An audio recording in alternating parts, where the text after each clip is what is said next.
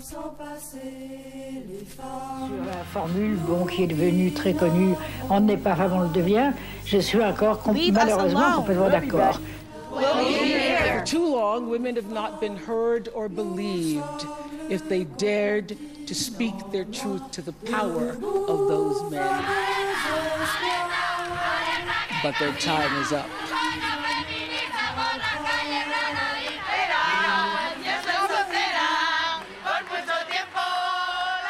Em dic Corari. Tinc 34 anys, sóc francesa, mare, blanca i feminista. No ho sé si l'ordre és aquest. Podria ser d'una altra manera. Em va costar definir-me com a feminista. La lluita per la igualtat, la liberació de la dona, tot allò em sonava caducat. Una lluita de les generacions d'abans que no calia reactivar perquè les dones ja teníem els drets i la llibertat també. Això pensava. Vaig néixer en una família on la igualtat entre dones i homes, bàsicament entre la meva mare i el meu pare, semblava un fet indiscutible. Som tres germanes i jo sóc la del mig. Com no vaig tenir germà, no sé si els meus pares ens haguessin educat igual. Tinc la sensació que sí. Els meus pares m'han transmet la necessitat de ser lliure, penso que la consciència feminista la tenia i practicava una mena de feminisme casolà, a la meva manera, lluitant a l'ombra amb les desigualtats quotidianes o les situacions d'injustícia, sense posar-li el nom de feminisme. Fa quatre anys vaig venir a viure a Barcelona i dos anys després va néixer la meva filla. L'arribada d'aquest ser humà va ser tot un canvi a la meva vida, a la nostra vida. Vaig canviar d'estatut per la societat, per la meva família i per les meves amistats. I ara la responsabilitat que tenim per criar una persona lliure, feliç i atrevida m'ha fet sorgir una sèrie de preocupacions, preguntes, dubtes i pors. Crec que ja puc dir que em vaig fer feminista a partir d'aquest moment. Res serà com abans, i menys mal.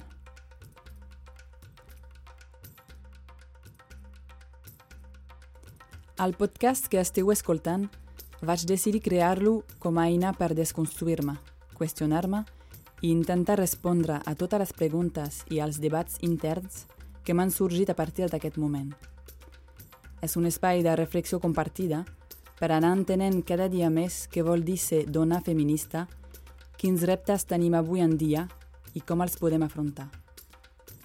En aquest podcast passejarem per sons, veus, relats i ens endinsarem en literatures i músiques que conformen aquesta identitat feminista en moviment, com la que devia tenir la tribu de dones guerreres amb els seus arcs i cavalls. Benvingudes a les Amazones, un podcast de Coralie Martín.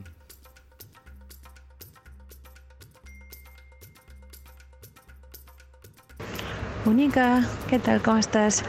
Escolta, t'agradaria venir amb mi i unes amigues a veure un torneig de roller derby aquest cap de setmana? I tot va començar així. Un missatge, un dissabte, un partit. I va néixer aquest primer capítol de les Amazones. Aquest dia, on vaig anar amb la Raquel a mirar les ingles de Acero jugar, vaig descobrir un esport molt divertit, molt a fora dels estereotips de gènere.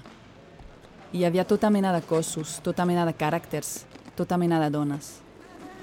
Em va semblar una bona entrada per començar a fer viure les Amazones. Durant aquest podcast anem a conèixer l'Ester, la Susana, el Ricardo i la Marta. Amb elles parlarem de CrossFit, d'espai públic i de Serena Williams. Me viene, me da la mano y me dice, Susana, has jugado como un hombre, enhorabuena. ¿No? Y esto, claro, te obedecen a 200 pulsaciones por segundo corazón y me quedé, di, gracias, me di las gracias porque me estaba haciendo un reconocimiento, ¿no? Pero entonces yo ya tenía 22, 23 años y allí sí que dije, aquí pasa algo. Ella és la Susana. És professora de l'Institut Nacional d'Educació Física de Catalunya. Una de les seves línies d'investigació és centrar en la temàtica del gènere a dins del món de l'esport. Després, tornem a parlar amb ella. Però primer anem a les arenes. Está ahí Scoopy cinteando una y dos y otra más y consigue volver a pasar y puntuar para las ingles de acero. No, tú ya estás pagada. Sí. Anem a conèixer Caperucita, Machete, Peperan. És la reunió de principi de temporada del Roller Derby de Barcelona. Es presenten totes les jugadores i donen la benvinguda a les que volen començar. Llamemos a todas. ¡Amparo! Si oís Amparo, giraros, porque probablemente os esté llamando a vosotros. Eh, ¿Empiezas?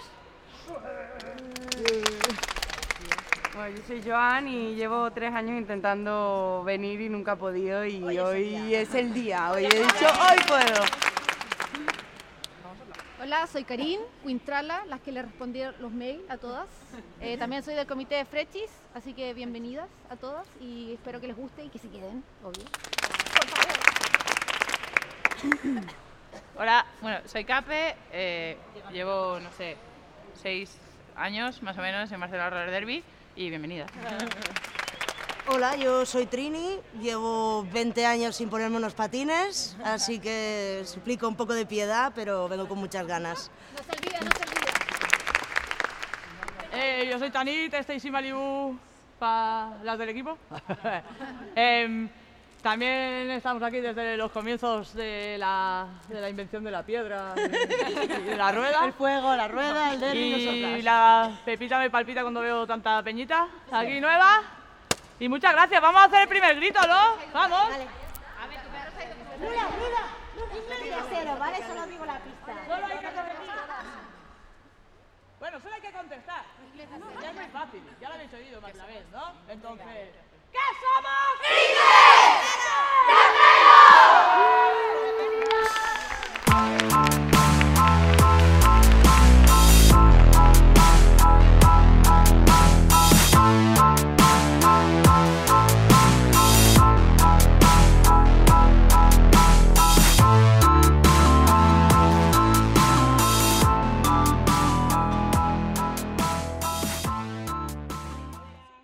Després d'haver viscut l'ambient d'un partit, d'un entrenament, després d'haver observat la sororitat entre aquestes dones, sentia molta enveja.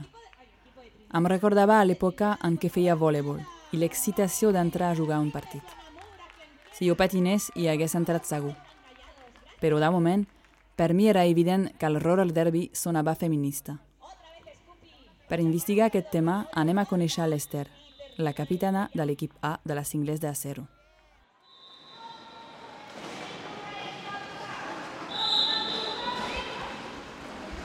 Jo Cape, bueno, Esther, però Cape. El meu, sí, el meu nom derbi. Sí. Cape de Caperucita, perquè és roja. doncs jo vaig començar a jugar a roller derby quan tenia 20 anys o així i va ser pura casualitat. O sigui, va ser perquè jo patinava amb skate i tenia una amiga que estaven muntant un equip de roller derby. I llavors em va dir... I llavors jo un dia a Facebook vaig posar alguna com que guai és patinar per la nit o alguna així. I llavors ella em va escriure i em va dir escolta, patines? Estem muntant això i tal i qual. I llavors jo vaig anar a YouTube, vaig veure un vídeo i no sabia patinar amb quads, jo només amb skate, i el mateix dia em vaig comprar uns patins i el dia següent vaig anar a entrenar. O sigui, va ser com amor a primera vista, o sea, va ser como este deporte me gusta. Y mira, y aquí estamos, seis años después. És un esport molt ràpid i que has de tindre com multiatenció, saps? O sigui, passen 50 milions de coses a l'hora i llavors les primeres vegades que jugues és super loco. És com només sents crits i cops i, i et caus i dius, però jo per què hago esto? I llavors fins que no portes, jo realment fins que no vaig portar més o menys uns sis mesos jugant, no vaig entendre molt bé encara que... En el derbi moltes hem trobat un espai on està bé tal qual existim, saps? O sigui, si ets gran està bé, si ets petita està bé, si estàs gorda està bé, si estàs prima està bé, saps? Llavors, això és molt empoderador en si. Hi ha moltes dones que... Doncs jo, per exemple, sóc molt gran per ser una dona, no? Me deixo un metro 82, mm, saps? Llavors, eh, esports femenins on ser gran estigui bé, a part del bàsquet, no n'hi ha gaires. I llavors, quan arribes aquí, doncs, trobes tota una comunitat de dones que són totes molt diverses, amb maneres de veure el món molt divers, però que totes com que convergemos aquí, no? I jo crec que això és el que t'atrau des de fora, que som ties super diferents, però que, pues, que ens unim per fer això que ens agrada i per fer-ho créixer. Jo sé, és, és molt guai. És com una comunitat, eh, en realitat. O sigui, si ens veus vestides, hi ha noies que no... que diries, en sèrio jugues? O sigui, vull dir, no, com que trenca molt l'estereotip. I hi ha gent de tot, eh? A l'equip tenim metges, tenim advocats, tenim venedores, tenim empresàries, vull dir, és que tenim de tot, saps? No...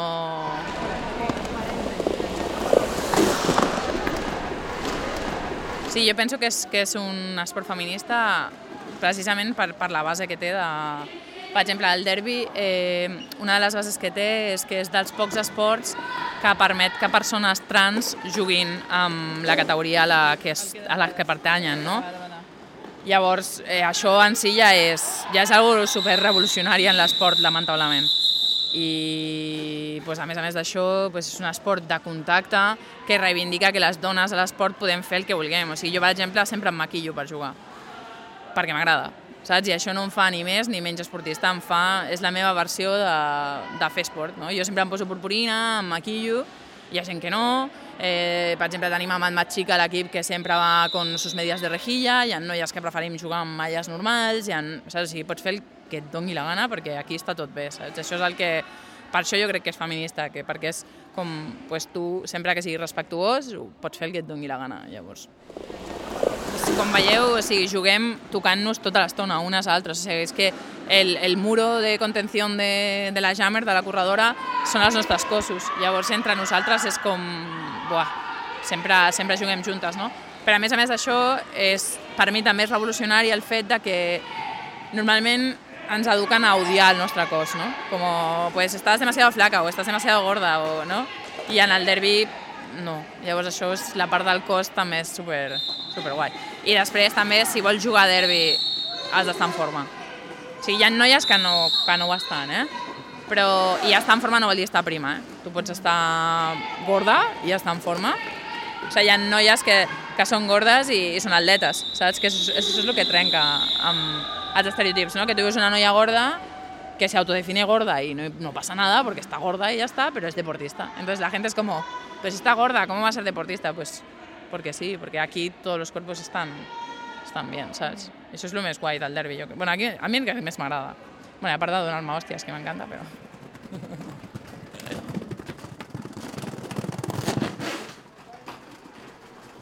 tu pensa que la majoria dels esports és bàsquet i bàsquet femenino, futbol i futbol femenino. O sigui, ens construïm sempre com en alteritat, saps? És com los tíos hacen deporte, bueno, pues yo lo hago.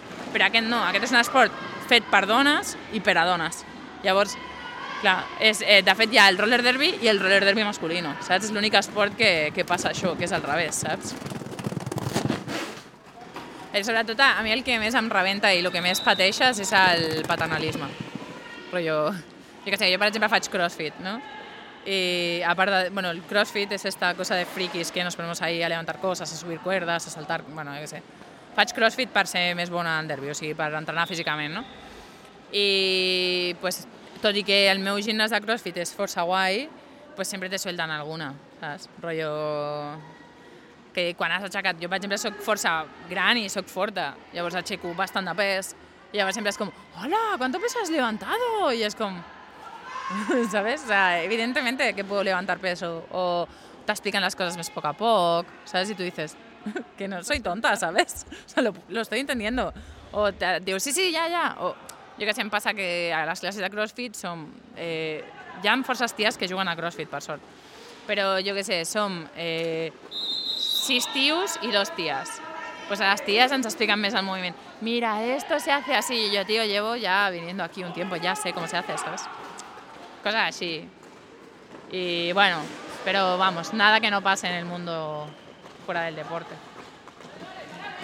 Aquí lo que pasa es que si pasa qualsevol cosa així, saltem totes. és com, eh, déjalo en paz. sí.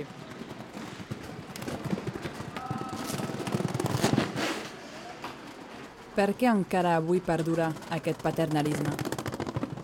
Per què en el món de l'esport com a la societat en general, pesen encara aquests estereotips i com podem afrontar-los. Tornem a parlar amb la Susana. yo misma, al principio de hacer vos estudios, al iniciar vos estudios en EBINEF, uh, la licenciatura en Educación Física, yo creía que la igualdad ya estaba plenamente conseguida. ¿no? Ya no era como en la época franquista o en la época de mi madre, en que las mujeres les decían esto no, es, no lo puedes hacer porque es peligroso por tu salud o porque no es femenino y uh, vete tú a saber qué te pasará. Uh, yo pensaba que esto ya, yo ya no había vivido, ¿no? pero al empezar vos estudios, al empezar a conocer vos datos sociológicos, al empezar a observar mi día a día, comentarios que escuchaba que consideraba normales, ¿no? Mm, hay un momento que haces un clic y dices, bueno, pero ¿por qué? ¿no? ¿Por qué me dicen esto? ¿no? Siempre en, en mis clases explico una experiencia personal, pero que es muy significativa y que muchas chicas hemos vivido, que es que después de uno de los mejores partidos de fútbol sala que recuerdo haber jugado, porque yo era jugadora de fútbol sala, um, era una semifinal, nos clasificamos para la final después de la tanda de penaltis, que yo marqué el último penalti, o sea, un momento más apoteósico de, de mi carrera deportiva, y vino un miembro del equipo médico yo estaba con las pulsaciones a tope y intentando estirar y recuperar. Y me viene, me daba mano y me dice, Susana, has jugado como un hombre, enhorabuena. Y esto, claro, te dicen a 200 pulsaciones por segundo corazón y me quedé, gracias, me di las gracias porque me estaba haciendo un reconocimiento. ¿no? Pero entonces yo ya tenía 22, 23 años y allí sí que dije, aquí pasa algo. ¿no? Porque no me dijeron la típica frase de has jugado como una niña, ¿no? que es esta connotación negativa que, que pesa tanto para muchas. ¿no? Dices, ¿cómo puede ser que no pueda jugar con intensidad, bien, jugando como una mujer? ¿no? Y entonces un hombre que te, con estudios ¿no? que te deja ir esta frase, pues dices, aquí pasa algo. Y a partir de aquí, pues, ¿no? te cae este velo que llevamos en los ojos, ¿no? las mujeres que hemos crecido en teoría en democracia y en los principios de igualdad, dices, uy, quizá estoy viviendo en un espejismo, uh, que esto dice muy bien uh, a mí había cárcel, ¿no? el espejismo de la igualdad. Tenemos que irnos dando cuenta de que, bueno, que aún nos pesan mucho los estereotipos y que la discriminación, de forma sutil, que es mucho más difícil de detectarla, aún está muy presente. Y a través del cuerpo y del juego nos llega mucho esta, esta idea.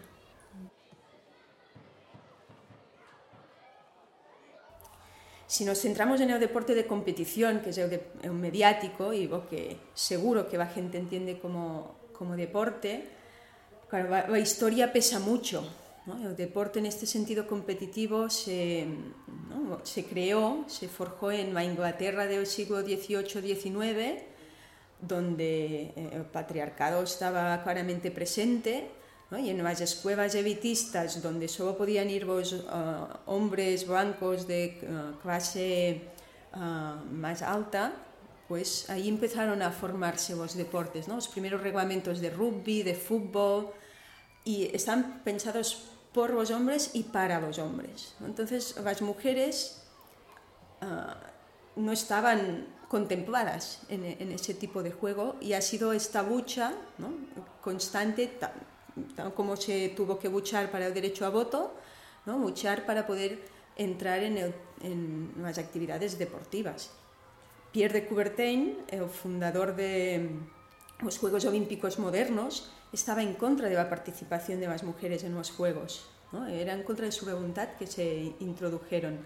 En su época, en su época era normal, uh, digo normal entre comillas, pensar esto, ¿no? porque el lugar de la mujer era en su casa, cuidando de un marido, se concebía un concepto de la mujer como frágil, que era peligroso. había muchos tratados médicos que legitimaban el hecho de que eh, para la mujer hacer deporte era peligroso para su salud, para su función maternal, etcétera, etcétera. Claro, hoy en día se han desmentido todos esos principios, ¿no? pero inicialmente había todo un discurso ideológico, moral e incluso científico eh, en contra, que legitimaba esta situación de superioridad del hombre uh, en relación a la mujer y que en, el deporte también se, se reflejaba. Los datos de participación deportiva, de hábitos deportivos, reflejan aún el peso del proceso de socialización dicotómico, ¿no? este modelo de masculinidad más hegemónica, más asociado a la competición, y este modelo de feminidad más hegemónica, asociada más quizá a la salud, a la estética, a la recreación. Y cuando miras las cifras de participación y tipo de actividades, pues aún te das cuenta de cómo estos estereotipos aún pesan. Entonces, uh, la mayoría de hombres pues uh, se ¿no? Lanzan a jugar a fútbol, ¿no? que la gran tarea es conseguir que, ¿no? que prueben otro, otros deportes y las mujeres pues acercarse a la competición no resulta tan, tan interesante. ¿no? Nuestros propios gustos e intereses aún están muy condicionados por nuestro proceso de socialización tenemos que ser conscientes de que los estereotipos aún pesan y pesan mucho y que uh, las actividades de riesgo, de fuerza, de contacto aún se refuerzan mucho más en chicos que en chicas y las actividades de expresión, de ritmo, de creatividad se, se refuerzan mucho más en las chicas. Entonces, claro, los dos grupos se pierden lo bueno de otro tipo de, de actividades. Cuando, cuando hablamos de coeducación, en educación, en las escuelas de primaria o en los institutos de secundaria, nos referimos a esto, ¿no? a que ya sea chico o chica, podemos desarrollar nuestra personalidad en todas sus facetas, tanto la competitiva como la expresiva y, y que el ámbito de la actividad física, deporte, movimiento, cuerpo puede ser un gran espacio para, para, experimentarlo y para aprenderlo. Y aquí es donde hay que romper esta visión dicotómica y entenderlo como un continuum donde todos y todas debemos, debemos estar.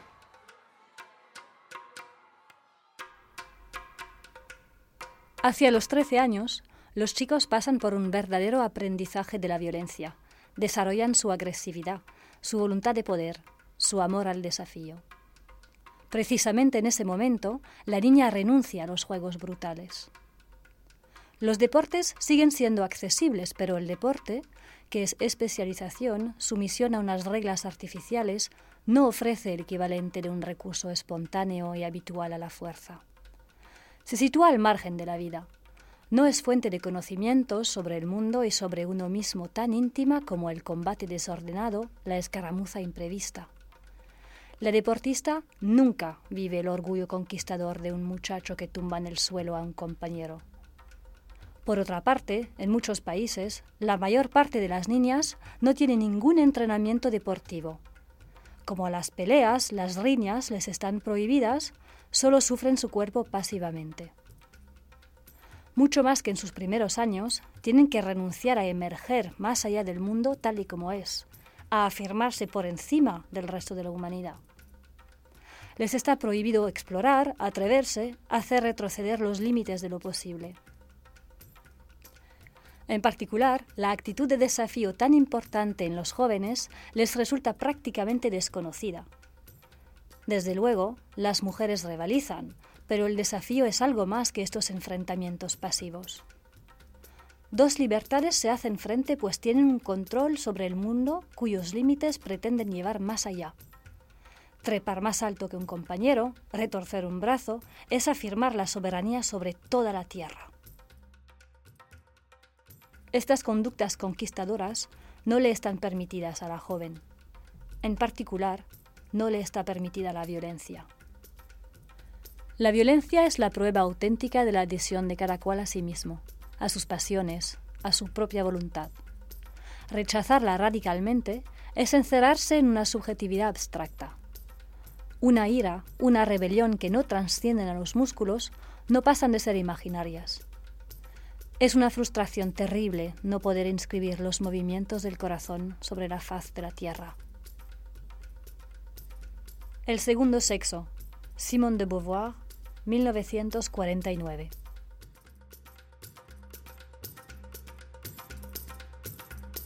Para transformar uh, estas relaciones ¿no? que llevamos tantos años uh, arrastrando, hay un papel importante de los medios de comunicación, de, pero sobre todo también de, de la educación, ¿no? desde los centros educativos, tanto desde la educación física como desde el resto de áreas, ¿no? hay un paso importante que es poner conciencia de lo que está sucediendo ¿no? y que se puede actuar para, para cambiarlo. Un espacio donde hay mucho trabajo por hacer es, por ejemplo, en el recreo, en las escuelas de primaria. Ya desde hace más de 20 años se constata cómo es en esta franja ¿no? de aparente libertad donde niños y niñas aprenden pues que hay alguien que puede estar en el centro y disfrutar del espacio más amplio, con la connotación de poder que esto lleva, y hay otro grupo que está más en los márgenes ¿no? y en el espacio más reducido. Y claro, a lo mejor en, en, las clases hay un discurso a favor de la igualdad, pero después su vivencia en el recreo es que bueno, hay alguien que se tiene que quedar en los márgenes. Y por lo tanto puede ser muy potente empezar transformando estas formas de relaciones uh, de niños y niñas en, en los recreos para que todos y todas aprendan tanto estar en medio del espacio público, en el centro, como también estar en un espacio más reducido y con más intimidad, porque aprender a moverse en todos los espacios es igualmente importante. ¿no? Pero claro, como en nuestra sociedad el hecho de estar en, en el espacio público ¿no? te da más oportunidades, pues es importante que las chicas también aprendan a, a estar allí ¿no? y a ya que se creen nuevas circunstancias para uh, que también puedan estar allí. Porque mucha gente dice, bueno, es que las chicas eligen estar en, en los márgenes, ¿no? y también algún chico. Dice, bueno, pero es una elección condicionada. Si tú ya diseñas el espacio en que en el medio pones una pista de fútbol sala, claro, a mí que me gusta fútbol sala, yo encantada, pero a todo el resto de personas que no me gusta, ¿dónde se van a poner? a los márgenes. Y es cuando diseñas el espacio que ya estás diciendo que es lo más importante. Entonces, repensar los diseños, repensar el tipo de actividades ¿no? y poner conciencia a niños y niñas de qué pasa en el recreo y que puedan hablarlo y escoger. ¿no? Es muy interesante los debates que se generan cuando en un grupo clase les dices, bueno, ¿qué pasa en el recreo? ¿Cómo os sentís? ¿no? Y que haya personas que pueden decir, pues yo me siento marginada. Y que haya personas que no son ni conscientes de que están ejerciendo esta marginación y después dicen, bueno, pues sí, sí, lo podemos reconducir. Y ahí es muy bonito ver cómo niños y niñas hacen esta reflexión y, y hacen este cambio.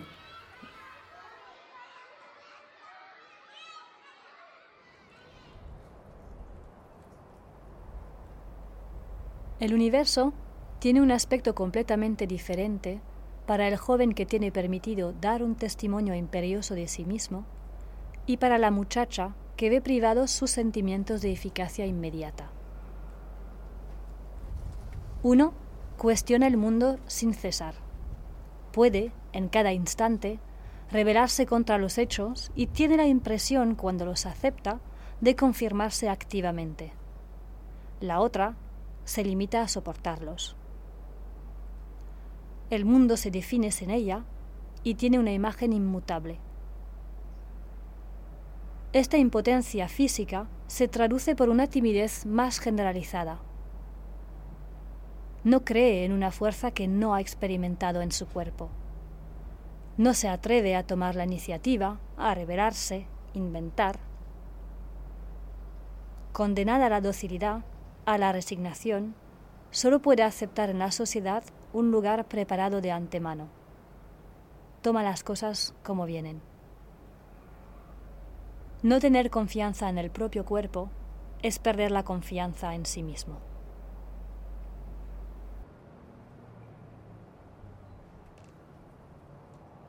Ja tenim tan associat el tema de l'esport a una cosa masculina i a una pràctica masculina que l'home que fa més esport és el més home de, tot, de tots i la dona que fa més esport o que ho fa millor um, uh, és masculinitzada, no? Jo no sé si és que va per aquí o no sé, Marta, si tu tens alguna idea. He quedat amb el Ricardo i la Marta, membres d'Igo Mental, un col·lectiu que interpreta amb clau feminista material usurpat d'internet. Serena Williams, Serena Williams. to get us underway. Ready. Play. Sí, m'imagino que també hi ha un punt eh, no, de cert sentiment o certa sensació d'amenaça, no? De, de l'esport és, és evidentment el, el lloc dels homes em, i aleshores en, en el moment en què una dona comença a, des, a destacar, per què no dubtar del seu sexe? I un, sí, en aquest sentit eh, també ens hem adonat de que potser no, no està tan present aquest discurs en els mitjans de comunicació, sinó en, en, en produccions més aviat mm, casolanes que la gent difon per YouTube, però que a vegades sí que acaben als mitjans de comunicacions i acaben, i acaben tenint efectes brutals sobre aquestes esportistes, no? Mm, posant-se en dubte el seu gènere, fent-les passar per quantitat de proves mèdiques, mm, traient-los i premis fins i tot i tornant-los a donar i, i evidentment ferint moltíssim la seva imatge en tots els sentits és obvi que aquesta visió, no, de, en el moment en què comences a dubtar també és perquè evidentment tens una mirada totalment binària sobre el gènere i no estàs disposat a, a contemplar que potser hi ha altres coses que potser i que són perfectament femenins, perfectament masculins, no sé. Sí, en el moment en què Serena Williams està embarassada, que és un moment també uh, mediàtic, um, Ilian Astase, un tenista famós uh, de fa anys, va dir, no sé què va dir sobre el seu fill, no? de si sortiria de Chocolate con leche perquè el, el, la parella de Serena Williams és un home blanc. Um, clar, això és una, és una ofensa que Serena Williams va respondre amb un comunicat com fet, per, fet amb el mòbil, una cosa molt, molt natural, no? molt, molt ràpida, en què parafrasejava uh, uns versos de Maya Angelou. You may write me down in history with your bitter, twisted lies. You may trod me in the very dirt, but still like dust, I'll rise. Does my sassiness upset you? Why are you beset with gloom? Just 'cause I walk as if I have oil wells pumping in my living room. Just like suns and like moons, with the certainty of tides, just like hope springing high, still I rise. Did you want to see me broken? Bowed head and lowered eyes, shoulders falling down like teardrops, weakened by my soulful cries. Does my sassiness upset you? Don't take it so hard just 'cause I laugh. As if I have gold mines digging in my own backyard. You can shoot me with your words. You can cut me with your lies. You can kill me with your hatefulness. But just like life, I'll rise. Does my sexiness offend you? Oh. Does it come as a surprise that I dance? As if I have diamonds at the meeting of my thighs. Out of the huts of history's shame I rise. Up from a past rooted in pain I rise. A black ocean leaping and wide, welling and swelling, I bear in the tide. Leaving behind nights of terror and fear, I rise. Into a daybreak miraculously clear, I rise. Bringing the gifts that my ancestors gave. I am the hope and the dream of the slave. And so, naturally,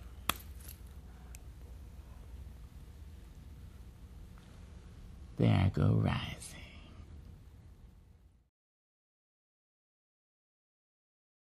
Podeu trobar la traducció del poema a la pàgina web del podcast i també les referències dels textos i cançons.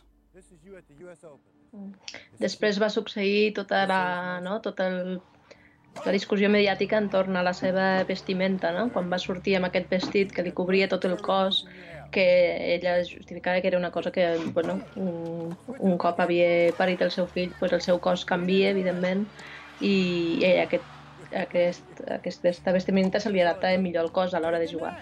I al final li van acabar prohibint fer-lo anar i justament després va sortir amb un, amb un tutú i era molta gràcia, feia molta gràcia tot plegat. per parar-se a mirar una mica la sexualització del cos femení al món del tennis, mm, n'hi ha prou amb obrir YouTube i posar tenis femenino. És, és molt curiós perquè aquests, aquests vídeos de, de, que comenta el Ricardo, la, quan tu els veus parats a YouTube abans de donar-li al play, que hi ha una imatge que fa com de, no, de representació d'aquell vídeo. Doncs la majoria d'aquestes imatges que representen el vídeo s'aturen o bé en, en els pits, o bé en l'entrecuixa, o no, una mica com que la temptació per apretar ja sigui aquesta cosificació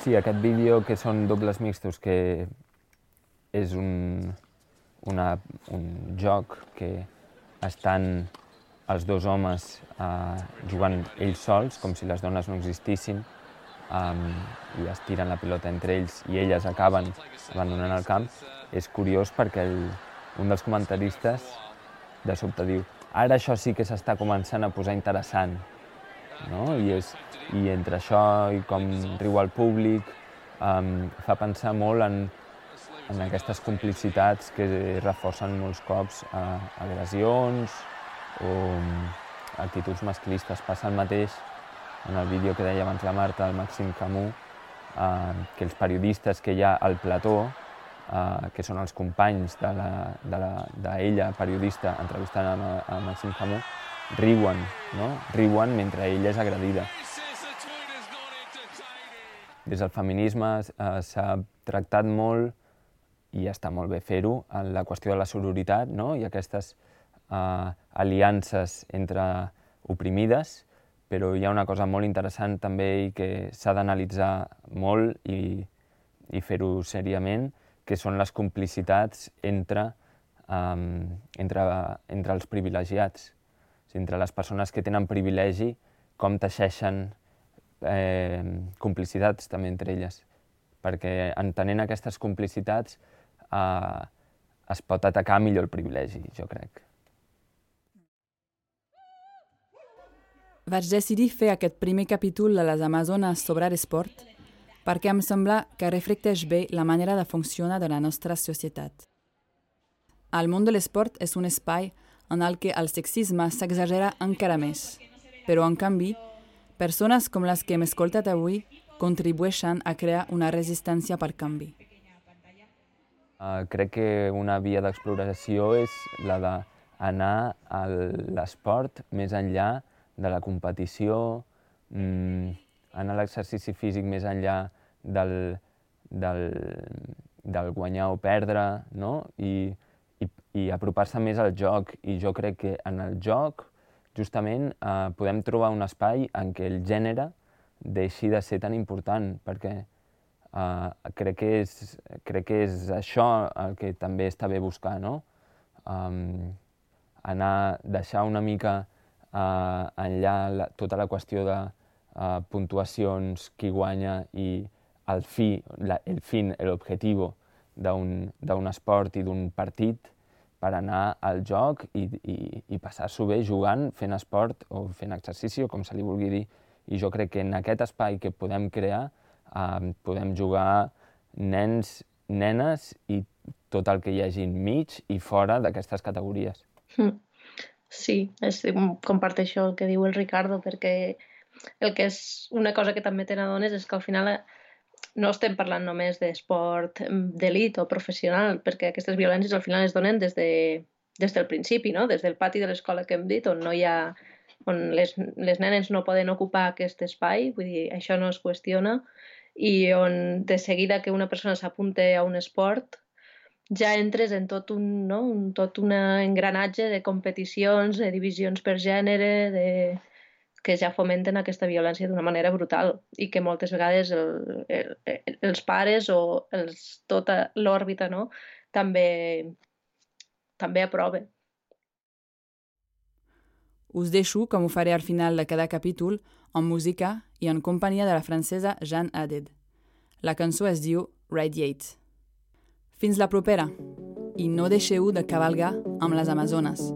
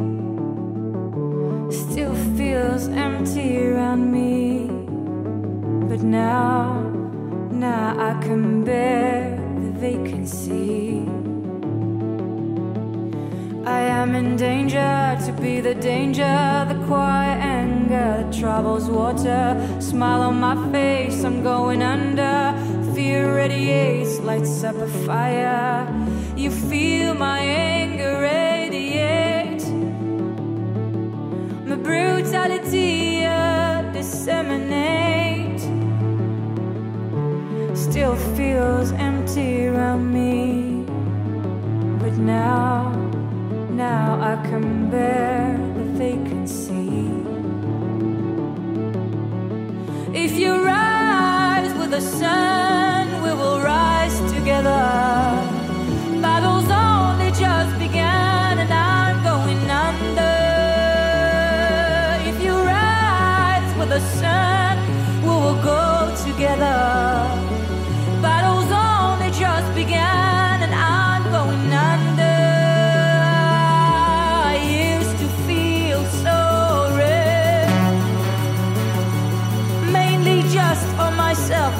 myself down. So deep and low soaring but i know from the radio the world's changed all around. And i am in danger to be the danger the quiet anger that troubles water. Smile on my face i'm going under. Fear radiates lights up a fire